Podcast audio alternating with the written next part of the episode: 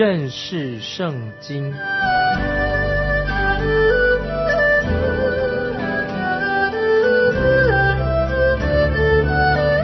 认识上帝的话，把上帝的话带到全世界。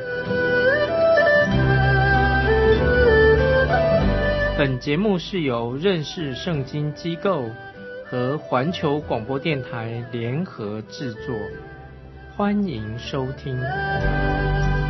亲爱的听众朋友，你好，欢迎收听认识圣经，我是麦基牧师。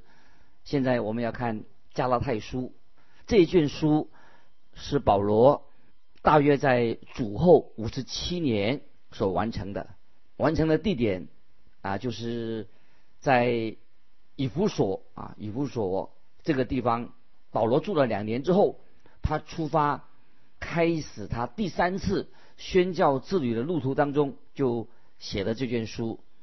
但是也有人说，是保罗写完罗马书不久，他在哥林多啊写的加拉太书。另外又有一位注经家，注经家说，认为保罗是在主后。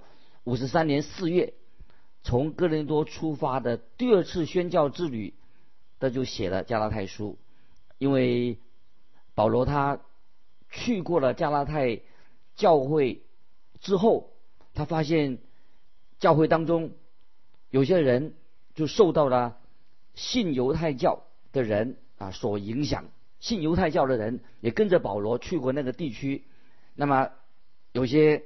加拉太地区的教会也听从了那这些信犹太教的人，所以保罗就啊写加拉太书，为要反驳这些犹太教他们所传讲的。那么，并且保罗很清楚的向这个地区的人讲明啊耶稣基督福音的重要性。我们也看到保罗他啊三次的宣教之旅当中，保罗他每一次。他自己都亲自去探访加拉太的各个教会，在加拉太书当中，那么我们很明显的，就是保罗在他第三次宣教之旅之后探访的加拉太教会之后，他就对加拉太教会啊所说的话。那保罗在加拉太这个书信里面，他所针对的对象到底是谁呢？我们都很知道啊，这一点很重要。加拉太书它主要的对象是谁呢？当然，这就是对加拉太教会里面的所有的教会当中的人。加拉太书当然这个书信也可能哦，也是除了对加拉太地区的教会之外，也流传到其他的教会当中，也是很可能的。但是保罗主要是写给所有的加拉太地区的教会，因为这个地区。范围是很广的，那么在那里有许多教会在那里建立起来的。加拉太这个三个字可以是指一个地方的名称、地区的名称，也可以说某某人的一个国籍。我们知道加拉太后来成为罗马帝国的一个省、一个大省。不管是哪一种说法，都说明了这个地区的人啊，他们是彼此之间有共同的血缘关系。加拉太省的人啊，他们可以称自己是属于高卢人，是属于今天法国的凯尔特族的人，高卢的高卢人或者法国的凯尔特族，在历史上，在主前第四世纪啊，主前第四世纪，这个高卢人就是凯特族人，他们就侵入了啊罗马啊这个地方，那么在。主前两百八十年，他们也曾经入侵过希腊。高卢人，他们是一个好战的民族，他们到处到不同的地方流窜。在最后，在主前一百八十九年，加拉太这个地区，那么终于就是最后成为罗马帝国的一个省份啊，变成一个省份。那么这个地方天气啊非常的良好，风景也是。很美的加拉太的边界啊，加拉太地区的边界虽然有所变动，但是加拉太这个地区的人，他保留了他们自己的啊风俗，保留了他们的习惯和他们的语言。他们特别是他们，他们都是属于白种人，白皮肤的，碧眼啊金发的东方人，他们属于东方人，但是他皮肤是白的，哦，头发是金黄色的，眼睛是碧绿的。保罗的第一次宣教旅行就在这个地区建立的教会，那么都是属于归于这个属于罗马帝国的加拉太省，因此保罗就在那个地方啊，就称加拉太啊这个地方称为加拉太教会。那么这些凯特人啊或者高卢人，他们是来自可以说是来自欧洲大陆，那么他们的气质啊跟现在的英国人、美国人。他们的气质在性格上非常的相似，所以我们看到在《使徒行传》当中，我们就看到关于加拉太人呢的特质。那么加拉太人在《使徒行传》曾经记载说，他们头一次看到保罗的时候，他们就把保罗当成一个神明。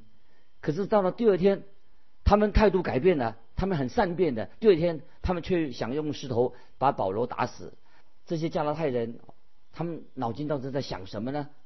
加拉太书啊，对于我们今天的基督徒啊，有很重要、很特殊的意义。因为加拉太书也是写给像我们、像你、像我这种人所写的。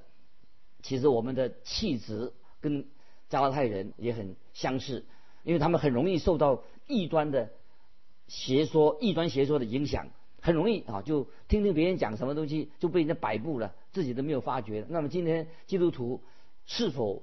你我也是常常道听途说，很容易受迷惑，而且啊失去了主主耶稣所给我们福音的真理。所以啊，以下有几点啊，听众朋友啊要特别注意的，我们可以说做一个简介。第一点，加拉太书它的信息内容是很坚定的、很严肃的，来自来自神的信息啊，这是我们要知道的。那么加拉太书不太像啊哥林多书信。啊，它是为了要导正某些基督徒的啊行为，但是加拉太书它是说明了关于我们基督徒行为的规范啊，这是第一点我们要重要的。我们看到当时的加拉太教会的信徒，他们那个教会里面面临了重大的危机，因为他们的信仰根基啊受到攻击了，所以可以说啊，因此这位这封的书信。他内容啊，没有做对加拉太教会做表扬，也没有赞美他们，保罗也没有什么感谢他们，也没有叫加拉太为他代求，也没有提到他们啊在基督里面的见证是什么，也没有提到童工的名字，所以把加拉太书跟其他的保罗的书信相比较的话，你就发现加拉太书的确是一本特特别的书。那第二点，我们知道加拉太书是保罗对加拉太教会的人，保罗是很直接。很坦诚的把他心中的很强烈的感情都向他们表达出来的，所以加拉太书可以说是保罗一个战斗，保罗战斗福音战斗的一个书信。那么，也保罗他绝不宽容教会当中的律法主义者，所以有人就这样说：罗马书啊是出于保罗的，从用他用理智按理智把它写成的，但是加拉太书是从保罗的很丰富的情感当中，他都写的加拉太书。也有一位神学家这样说：加拉太书是争议啊，关于争议性的问题是要辩论争议性的问题。可是罗马书呢，却是很有系统的教导关于基督教的信仰。第三个特点啊，加拉太书第三个特点呢，就是很强调要教会必须要脱离律法主义的捆绑啊，这是非常。重要的。后来我们看到啊，宗教改革家马丁路德他自己就非常喜欢加拉太书啊这卷书，他认为说这件书是他自己的最爱。他说我跟加拉太书已经结合起来了啊，这是马丁路德啊他自己说对加拉太书他自己的个人的观点，这也是宗教改革运动的一个指标。所以加拉太书一直被认为是初代教会的一个信仰的。宪章也是基督徒的自由的宣言，也是身为是基督徒的一个信仰的堡垒。所以加拉太书可以说是说明是福音得胜的啊一个纪念碑。接下来我们啊再举一个人的名字，约翰卫斯理啊，就是在英国著名卫理公会啊，他一个创始人。那么他自己也是被加拉太书啊所感动。啊，他自己从自己从英国去到美国，向美国当地的印第安人传福音。他说他自己他去美国的原因是希望改变那里的印第安人，但是他自己想的，我去自己要去改变印第安人，但是谁来改变我自己呢？当卫斯理回到英国以后，他自己向神啊悔改了，他自己也改变了，神怜悯他，他向神悔改改变了。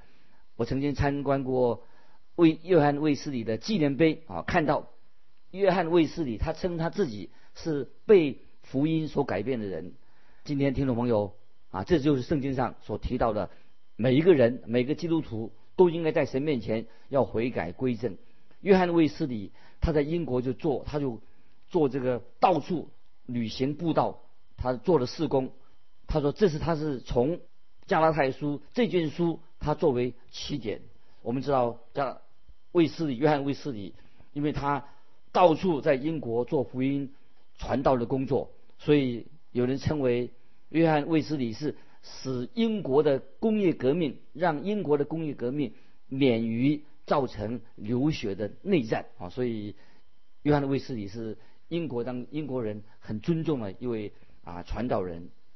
接下来啊，我们再看我们在这两千年来两千多年来，我们看到加拉太书啊是重大的宗教改革跟复兴的一个支柱，是是加太书引起了许多啊人的基督教会里面的。灵性的复兴运动。那接下来我们看第四点，第四点加拉太书的特点是什么呢？就是论到圣经当中的阴性称义，对阴性称义这个真理做很强有力的一个宣告，并且在辩驳阴性称义的真理，认为基督教的真理就是按照阴性称义能够抵挡任何异端的攻击，不仅仅。因称称义是不仅仅是罪人因信称义能够蒙到因信称义得救了，而且让教会的基督徒能够活在啊神的恩典当中。所以特别强调基督徒不单单是一个光啊听到的啊有生命之道，而且跟我们的生活基督徒的生活要合而为一啊，这是加拉太书啊所强调的。所以，听众朋友，所以我们从加拉太书的第一章就知道，保罗主要的目的啊是要跟那些律法主义的人做对抗。所以，保罗要斥责那些律法主义的人。保罗并非他不看重摩西律法，当然摩西律法是很重要的，也是很完全的、有必要的。那么有意志性，摩西律法是有目的的，但是这些。摩西律法本身并不能够引领人来到神的面前，唯有一条义路是什么呢？就是我们要借着信心，因信称义，借着信心，我们可以来到神的面前。所以因信称义的重心是强调啊，人的因着信。所以在圣经新约圣经有几卷书啊很重要，都是我们可以提在新约圣经里面引用到啊。旧约的哈巴哈巴古书第二章四节，为一人必因信得生啊，这是新约圣经引用旧约的哈巴古书二章四节。罗马书一章十七节特别强调一人，什么叫做一人？又在希伯来书十章三十八节，希伯来书十章三十八节强调得生命。所以我们看到加拉太书这卷书就强调。人对神的信心，我们知道，我们读过啊罗马书，强调什么呢？就是强调人是因信称义，不是因为靠行律法。所以因信称义，在罗马书已经说得很清楚。但是在加拉太书当中呢，保罗也是特别强调，为他为因信称义这个真理来做辩护，认为一个人称义，并不需要加上律法。因为信心，如果把信心又加上律法的话，这是犹太教所教导的。但是保罗在这里加拉太书强调的，不必加上律法，我们是要因信称义。所以当时那些犹太教的人就质疑保罗他是使徒的身份，以及常常质疑保罗他所教导的因信称义的真理。因此，保罗他就为这个缘故，所以保罗就特别在加拉太书里面来捍卫他自己的使徒身份，并且解释关于蒙恩在基督里面得赎蒙恩的福音。现在我们要开始看啊，正式看，我们看加拉太书第一章第一节，做使徒的保罗不是由于人，也不是借着人，乃是借着耶稣基督。与叫他从死里复活的父神，其实这节经文并不需要加上括弧。保罗是单纯他说明他的身份，他自己就是使徒。那么使徒这个两个字啊，使徒具有双重意义。那么我们知道保罗他自己他是认为他自己是使徒之一。保罗他宣教三年的宣教之旅都有神与保罗同在，保罗也是主耶稣。啊，复活的见证人。那么保罗他自己也是啊神所拣选的，这里很清楚。加拉太书一章一节说，做使徒的保罗。那么保罗很清楚，在这里说明他是被主所差遣的。保罗所走的走的道路就是啊宣教之旅。所以保罗他是一个在使徒行传里面看到保罗他到处去宣教。主耶稣复活之后，我们知道。耶稣的门徒啊，耶稣的门徒那些使徒们开始选的马提亚娶了犹大的缺啊，犹大的地位。除了使徒行传一章所记载关于这件事以外，后来就没有提到马提亚这个人了。但是圣经很清楚的证明，保罗他自己，保罗就是使徒。知道今天我认为马提亚啊，他当然被后来被。选做使徒跟圣灵直接没有直接的关系，就像今天在教会里面，我们在教会服侍的人，啊，不是由圣灵直接来安利的。所以我们看到保罗他使徒的职分是由神圣灵亲自拣选的，为了要取代啊犹大的地位。所以保罗在这里提到，保罗他自己的身份不是由于人啊，意思就是说他的职位使他使徒的职分不是从人来的。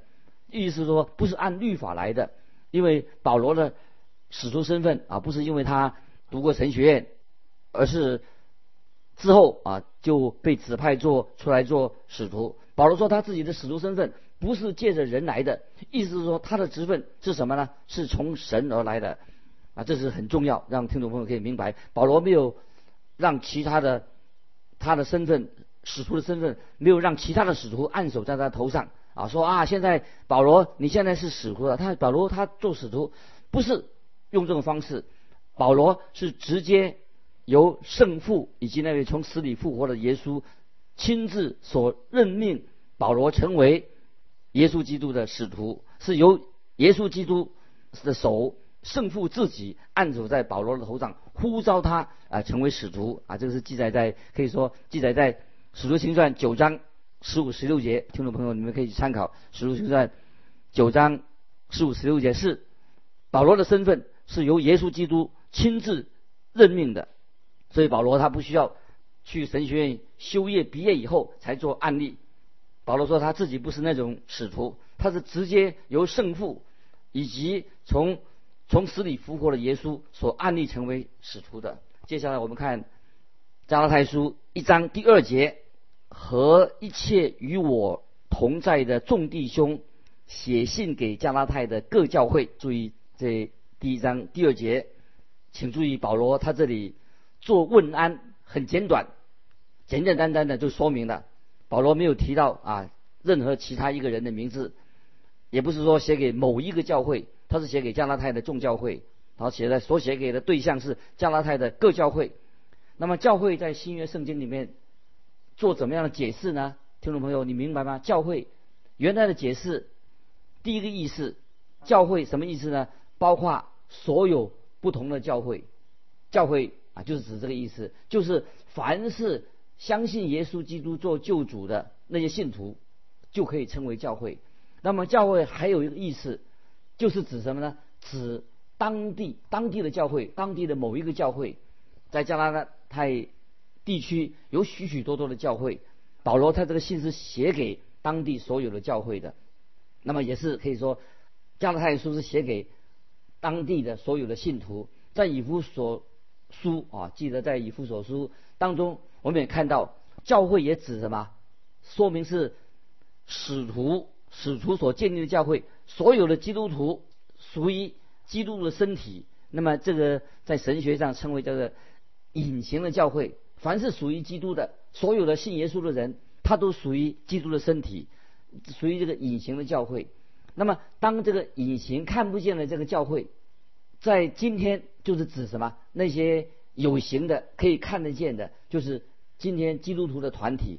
所以。所有的教今天信徒都必须属于一属于一个叫做有形的教会啊，听众朋友啊，这以后在分享这个一个叫做隐形的教会。所有的基督徒都属于一个隐形的教会，但是每一个基督徒也是属于现代我们可以看得见的，属于某一个地方的教会地方教会的一位啊。接下来我们看第三节，愿恩惠平安。从父神与我们的主耶稣基督归于你们啊！这是保罗在大部分书信上所做的问安恩惠，就是什么意思呢？只是问用当时的外邦人的问候语，平安是特别是啊犹太人，他们犹太基督徒他们在信仰上的问候的问候的话。那么人必须要先经历到从神来的恩惠，然后才是能够经历到在。父神所赐的平安。接下来我们看第四节：基督照我们父神的旨意，为我们的罪舍己，要救我们脱离这罪恶的世代。那么这是一些很重要的经文。今天听众朋友，你我靠着自己永远不能达到这样的标准。那么我们只能够略微做一个解释：耶稣基督他为我们的罪舍己。那么关于主耶稣为我们舍己，其实我们。不能说的更多了。耶稣基督已经献上自己的，亲爱的听众朋友，你能献什么？献上什么给主耶稣呢？你能为主耶稣的舍己还加上什么你自己的功劳呢？